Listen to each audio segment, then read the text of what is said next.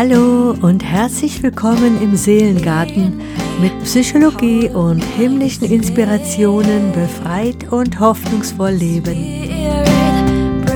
Ich bin Claudia und ich möchte dir interessante psychologische Erkenntnisse und praktische Übungen zeigen, die dir helfen können, dich selbst mit einem liebevollen Blick zu erforschen und in deinem inneren Garten die Schönheit, das Potenzial und eine ganz besondere, unerschöpfliche Quelle zu entdecken. Und ich möchte dir die beste und hoffnungsvollste Nachricht überbringen, die ich kenne. Gott liebt dich total. Sein ganzes Wesen ist Liebe und seine Liebe ist nicht nur grenzenlos, sondern auch bedingungslos. Und es gibt nichts, was sich Gott mehr wünscht, als dass du seine Liebe erfährst und in der persönlichen Beziehung zu ihm die Bestimmung deines Lebens entdeckst. Heute möchte ich über die Energien sprechen, die unser Leben wohl am meisten beeinflussen. Jeder von uns hat sie und kennt sie, und sie sind unsere ständigen Begleiter. Es sind unsere Gefühle. Gefühle stehen eigentlich für unser inneres seelisches Erleben. Ob wir glücklich oder traurig sind, aufgeregt oder gelangweilt, das hat etwas mit unseren Gedanken und unserer momentan erlebten Situation zu tun. Aber wir können sie tatsächlich nur wahrnehmen, weil sie sich in unserem Körper manifestieren. Da ist dieses Kribbeln im Bauch, wenn wir aufgeregt sind, oder die Schmetterlinge, wenn wir frisch verliebt sind. Da schnürt sich uns der Hals zu, wenn wir Angst haben und die Augen beginnen vielleicht zu brennen, wenn wir traurig sind.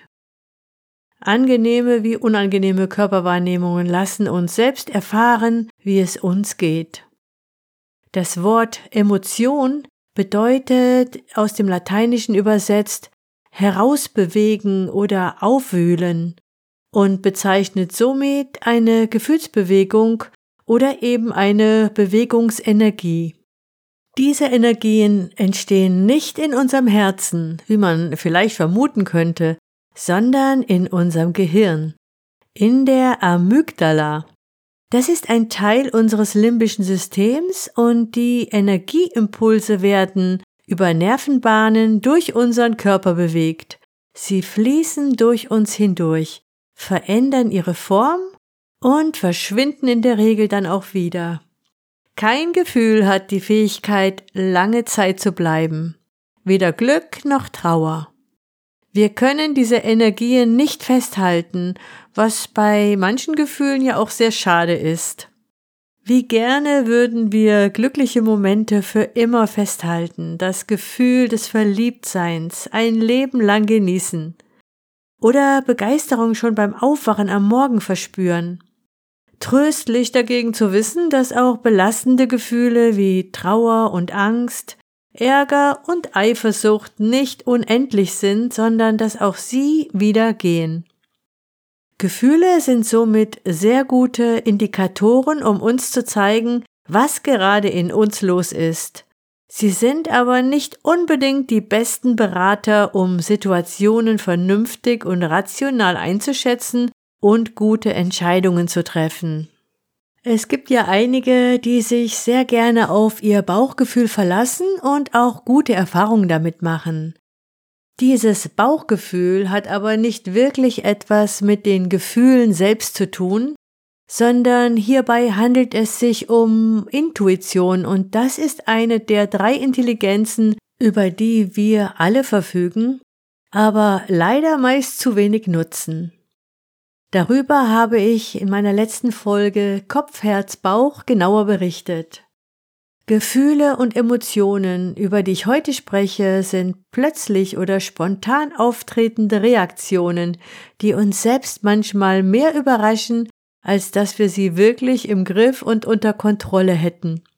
So haben wir wohl auch alle schon mal starke emotionale Ausbrüche gehabt, in denen wir außer uns waren. Wir haben vielleicht Dinge gesagt und getan, zu denen wir in einer entspannten, überlegten Situation gar nicht fähig gewesen wären. Oder wir wurden mit Gefühlsausbrüchen und heftigen Reaktionen anderer konfrontiert, die uns selbst dann fassungslos oder ratlos werden ließen. Und doch sind wir unseren Gefühlen nicht hoffnungslos ausgeliefert, sondern wir können eine Menge tun, um sie zu regulieren und in heilsame Bahnen zu lenken. Dafür müssen wir aber besser verstehen, wie unsere Gefühle überhaupt funktionieren, und das geht am besten, wenn wir sie erstmal ganz nüchtern und rational betrachten. Wie eben schon erwähnt, ist die Gefühlshauptzentrale in unserem Gehirn die Amygdala oder auch Mandelkern genannt. Und diese gehört zu einem Teil des Gehirns, das unter anderem stark für unseren Überlebensmodus zuständig ist. Die Amygdala selbst hat die Aufgabe, unsere Emotionen zu verarbeiten, zu steuern und ist auch bei der Entstehung unseres Triebverhaltens mitverantwortlich. Das erklärt auch, dass vieles hier unbewusst abläuft und erstmal nicht über unseren Verstand geregelt wird. Einfach gesagt, registriert die Amygdala ein aktuelles Gefühl, wie zum Beispiel Wut, und verbindet es mit abgespeicherten Erinnerungen. Und dann entscheidet sie, ob eine Reaktion darauf wichtig ist. Entweder bewertet sie sie als unbedrohlich und es kommt zur Entspannung, oder sie erkennt eine Bedrohung für uns und dann wird umgeschaltet in den Überlebensmodus. Wir reagieren dann je nach Situation und auch Persönlichkeitsstruktur mit Kampf, Flucht oder Anpassung, wie zum Beispiel unterwerfen oder totstellen. Wenn wir in diesem emotional hochaktivierten Zustand sind, dann haben wir kaum die Möglichkeit, selbst logisch mit unserem Verstand einzugreifen. Wir kennen das vielleicht, wenn wir vor einer Prüfung stehen oder eine schlimme Nachricht erhalten, eine heftige Konfrontation mit einer anderen Person erleben oder persönlich angegriffen werden. Wenn wir vielleicht vor einem Publikum eine Rede halten sollen oder ein unangenehmer Arztbesuch bevorsteht. Dem Verstand ist eigentlich klar, dass unser Leben nicht wirklich in Gefahr ist, aber es fühlt sich so an, als sei unsere gesamte Existenz bedroht weil unsere Amygdala veranlasst, unseren Körper mit einer beträchtlichen Dosis Stresshormonen zu überschwemmen, zum Beispiel mit Cortisol. Ganz besonders wird dies bei Angst- und Panikattacken sichtbar, wenn Menschen vor scheinbar ganz harmlosen Situationen eine unüberwindbare Angst verspüren und sich teilweise gar nicht mehr aus dem Haus trauen wie zum Beispiel Angst vor Menschen, vor Tieren, vorm Autofahren, vor großen Plätzen oder Enge. Angststörungen sind eine immer weiter verbreitete psychologische Erkrankung in unserer Gesellschaft und betrifft sowohl Erwachsene als auch immer mehr Kinder. Deshalb möchte ich in meinen nächsten Folgen gerne das Thema Angst noch etwas genauer betrachten. Aber jetzt soll es ja erstmal um die gesamte Bandbreite unserer Gefühlswelt gehen. Grundsätzlich kann man zwischen acht Hauptemotionstypen unterscheiden. Da gibt's fünf Überlebensemotionen, Angst, Wut, Ekel, Scham und Traurigkeit. Und diese starken, meist sehr unangenehm empfundenen Gefühle verursachen die Ausschüttung des Stresshormons Cortisol, das dann meist zu einem Flucht- oder Vermeidungsverhalten führt. Das zweite sind dann die Zuneigungsemotionen. Und hier gibt es zwei wichtige Empfindungen. Einmal Liebe und Vertrauen, also wenn wir uns so richtig wohl und sicher fühlen, und dann noch Freude und positive Aufregung, wenn wir zum Beispiel was ganz Tolles erwarten. In diesen Emotionszuständen werden dann Bindungshormone ausgeschüttet. Da gibt es Oxytocin, Serotonin und Dopamin. Diese werden auch manchmal als die Glückshormone bezeichnet. Wir werden von diesen überflutet, wenn wir frisch verliebt sind oder ein tolles Geschenk erhalten, einen schönen Urlaub verbringen, das Leben einfach wunderbar erscheint. Ja, auch beim Schokoladeessen oder anderen Triebbefriedigungen werden wir mit diesen Glückshormonen bestens versorgt. Als drittes gibt es noch die Überraschungsemotion, wenn etwas völlig Unerwartetes geschieht. Das kann dann sowohl positiv als auch negativ sein. Und bei diesen unerwarteten Situationen, da wird das Hormon Noradrenalin ausgeschüttet. Das sind die Situationen, in denen wir erstmal in eine Art Alarmbereitschaft versetzt sind, vielleicht sogar die Luft anhalten, der Blutdruck steigt und dann wird entschieden, angenehm oder unangenehme Überraschung. So, das waren jetzt mal die acht Hauptemotionen, mit denen wir alle mehr oder weniger konfrontiert sind. Je nachdem, ob du ein Kopf-, Herz- oder Bauchmensch bist, wie ich es in meiner letzten Folge ja ausführlich beschrieben habe, kann es gut sein, dass du in einem Emotionsgebiet mehr zu Hause bist als in einem anderen. Der Kopfmensch, der neigt hier eher zur Angst und Sorge. Der Herzmensch, der kennt eher Gefühle wie Trauer, Seelenschmerz, Ablehnung und Trennung. Der Bauchmensch, der spürt gerne seine Wut, seine Zorn, aber auch Lust und starken Willen. Überlege du doch gern mal für dich, welche Emotionen bei dir so eher vorkommen. Das hilft nicht nur dabei, dich besser zu verstehen, sondern eben auch dich selbst in den Emotionen besser zu begleiten. Ja, nun, wie soll ich mich denn begleiten, wirst du dich vielleicht fragen. Das ist, wie du wahrscheinlich schon geahnt hast, nichts, was du jetzt so in zwei Minuten durch eine Zauberformel erlernen kannst. Deshalb kann ich dir an dieser Stelle auch nur einige Tipps und Denkanstöße geben und dich hoffentlich damit ermutigen, dich mit deinen Gefühlen mehr vertraut zu machen. Ein erster Schritt ist, sich klarzumachen, was Gefühle sind und was sie eben auch nicht sind. Das hast du ja gerade schon gehört. Gefühle sind ein Ausdruck unseres inneren Erlebens und haben uns somit eine Menge zu sagen. Sie sind aber nicht unbedingt ein guter Indikator und nicht alles, was wir fühlen, entspricht auch der Realität. Wenn wir uns das immer wieder klar machen, können wir schon eine ganze Menge Drama und Stress herausnehmen und unseren Cortisolspiegel selbst etwas im Zaum halten. Als zweitens betrachte deine Gefühle als deine Freunde. Sie meinen es immer gut mit dir und wollen dich schützen und dein Leben erhalten. Sie entspringen auch oft aus dem Teil deines Unterbewusstseins, zu dem du mit deinem Verstand gar keinen Zugang hast. Somit haben sie dir etwas Wichtiges zu sagen, eine Botschaft, die du anhören solltest und auch würdigen. Somit kannst du auch innerlich heilen und wachsen. Als drittes, nimm deine Gefühle ruhig mal bewusst wahr. Beobachte sie. Wo spürst du sie in deinem Körper? Betrachte sie wie ein Forscher und erlebe, wie sie sich anfühlen.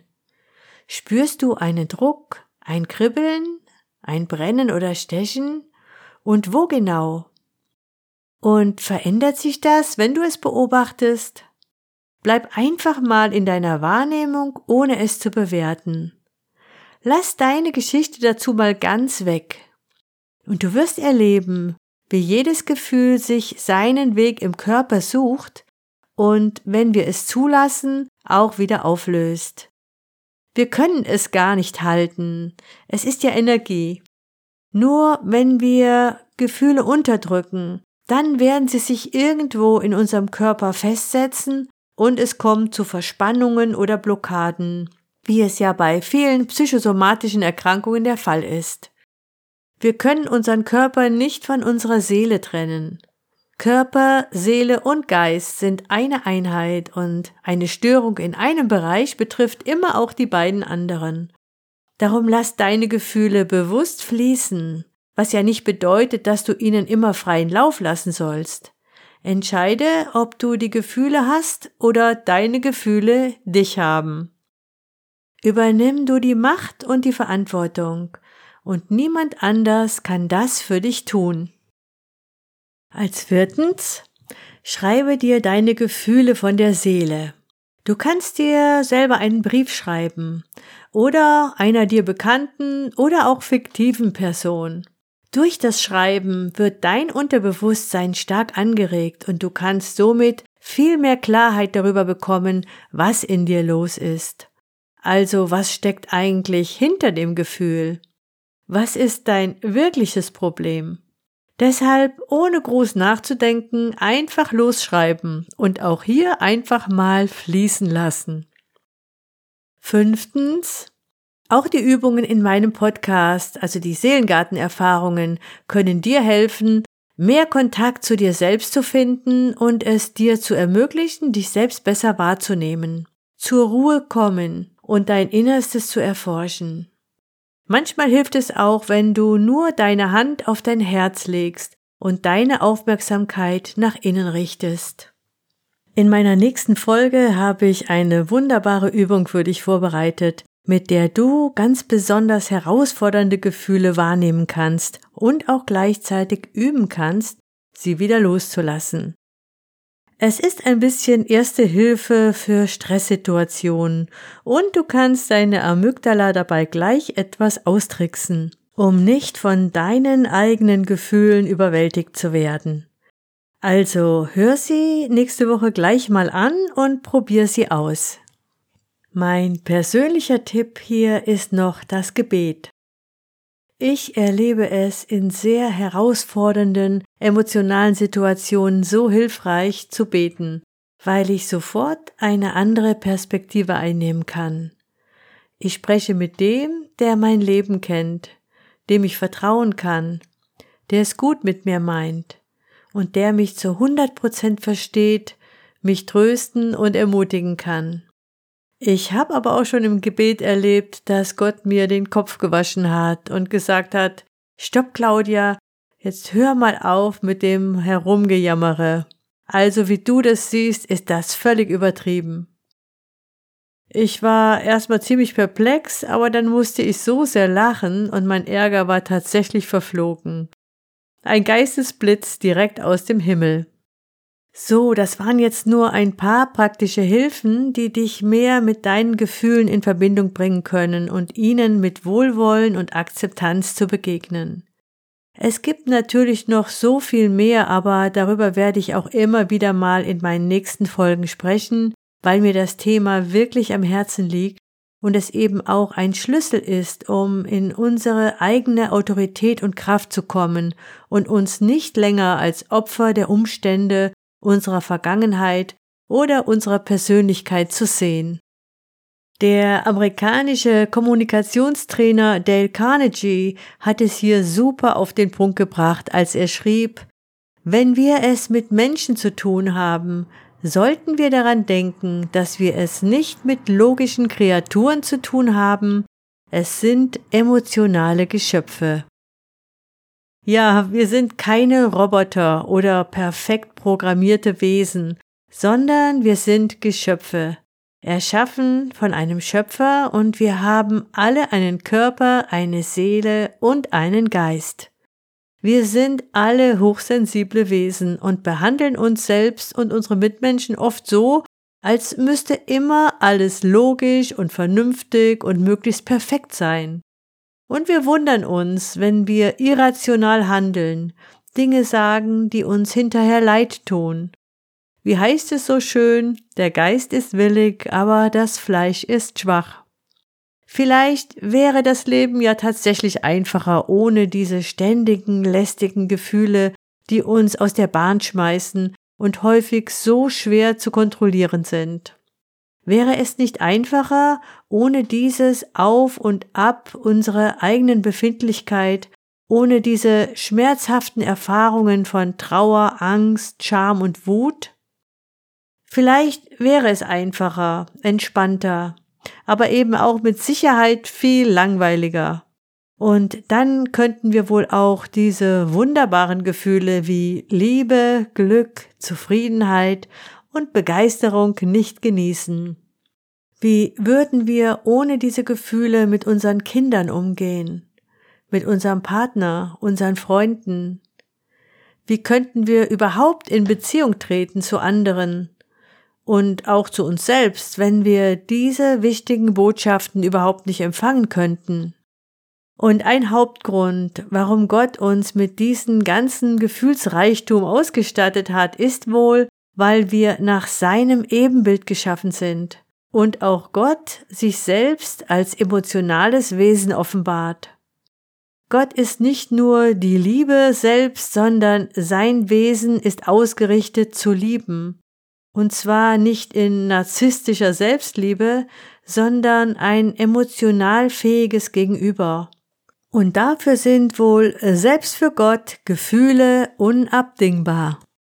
Wir erfahren in der Bibel sehr viel über die Gefühle Gottes. Zum Beispiel fühlt Gott brennende Eifersucht, als sein Volk ihn verlässt und sich anderen Götzen zuwendet. Sein lodernder Zorn richtet sich auf Ungerechtigkeit. Vor Mitleid mit seinem leidenden Volk dreht sich ihm das Herz um.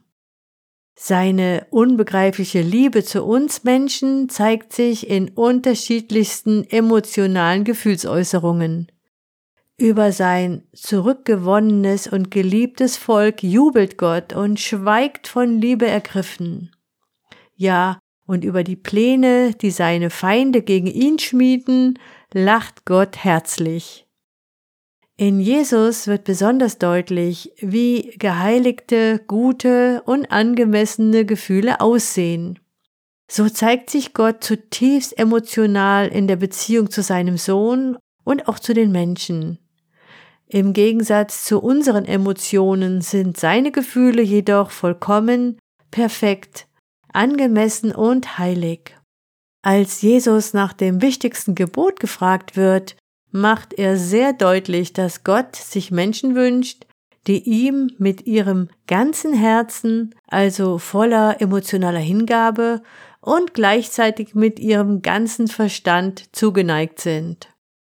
Gott hat aber auch kein Problem damit, wenn wir mit unseren Gefühlen zu ihm kommen und eben auch nicht nur mit unseren angenehmen und positiven. Er ist nicht empört oder geschockt, wenn wir mit unserer Wut, unserem Ärger, unserer Scham oder sogar Hass zu ihm kommen. Wenn wir die Gebete der Psalmen betrachten, dann können wir erleben, mit welchen emotionalen Ausbrüchen die Psalmisten zu Gott sprachen und was zum Beispiel ein König David seinem Gott so alles an den Kopf warf, voller Verzweiflung, voller Sorge und mit Angst und Tränen. Und so können wir hier mit David lernen, dass ein ehrlicher Umgang sowohl mit guten als auch mit belastenden Gefühlen möglich ist. Gerade König David demonstriert eine erstaunliche, vertrauensvolle Ehrlichkeit gegenüber Gott. In seiner Freude tanzt er vor der Bundeslade, die nach Jerusalem gebracht wird, wie ein kleines Kind. Andererseits bringt er ohne zu schönen oder zu verschweigen seine tiefsten Ängste, seinen Frust, Gefühle von Gottverlassenheit und Enttäuschung, Scham und Anklage vor ihn. Und er bleibt nicht in seinem Drama gefangen. Immer wieder ruft er sich Gottes Wahrheiten vor Augen, um seine Gefühle damit zu konfrontieren und ins Licht und in die Wahrheit zu bringen. So sind wir weder alleine mit unseren Gefühlen, noch ihnen völlig ausgeliefert. Wir können sie wahrnehmen und annehmen. Wir können unsere Gefühle als Freunde betrachten, die uns etwas zu sagen haben, die uns helfen wollen, weiterzukommen, zu heilen, zu wachsen. Wir können sie wie Türen betrachten, hinter denen eine Wahrheit wartet. Wir können lernen, unsere Gefühle zu regulieren. Wir können unsere Gefühle mitteilen und sie auch teilen mit dem, der sie nicht nur am besten versteht, sondern sie auch erfunden hat mit Gott selbst in einem Gebet, das direkt aus unserem Herzen kommt, ehrlich und unverblümt. Wir selbst müssen entscheiden, ob wir selbst weiter Sklave unserer Gefühle bleiben wollen oder lernen, meisterlich mit ihnen umzugehen. Das Meistern unserer Gefühle kann ein wichtiger Schlüssel für uns sein, um unser Leben zu verändern und in unsere wahre Bestimmung zu gelangen. Und wie du das praktisch noch besser umsetzen kannst, darum wird es ja in meiner nächsten Folge gehen. Aber hier schon mal eine weise Empfehlung aus der Bibel, aus dem Buch der Sprüche. Wer seine Gefühle beherrscht, hat Verstand. Der Jähzornige stellt nur seine Unvernunft zur Schau. Wer gelassen und ausgeglichen ist, lebt gesund. Doch der Eifersüchtige wird von seinen Gefühlen zerfressen. Und hier zum Abschluss noch ein ermutigender Aufruf von Paulus dem Apostel, soweit es irgend möglich ist und von euch abhängt, lebt mit allen Menschen in Frieden. Ich freue mich, dass du mir deine Zeit und Aufmerksamkeit geschenkt hast, und ich hoffe, ich konnte dich inspirieren und ermutigen, auch deinen inneren Garten wieder neu zu entdecken. Nimm dir gerne gleich noch einen Moment Zeit. Ich werde den Song Spirit in voller Länge laufen lassen. Den hat übrigens meine Tochter Janina selbst geschrieben und gesungen, und ich finde, er eignet sich sehr schön, um unseren eigenen Gedanken Raum zu geben und in uns nachklingen zu lassen. Schenke dir diese kurze Zeit der Ruhe und Entspannung nur für dich. Und sei dabei bei meinen nächsten Folgen hier im Seelengarten. Abonniere gerne diesen Podcast, damit du keine Folge verpasst und du kannst mir auch gerne über meine E-Mail-Adresse schreiben. Claudias-Seelengarten web.de. Vielen Dank fürs Dabeisein und hoffentlich bis bald. Zum Schluss möchte ich dich gerne segnen. Mögest du glücklich sein. Mögest du dich sicher und beschützt fühlen. Mögest du gesund und heil sein. Mögest du die ganze Fülle Gottes und seine Wahrheit empfangen. In Jesu Namen. Amen. Sei beschützt und alles Liebe, deine Claudia.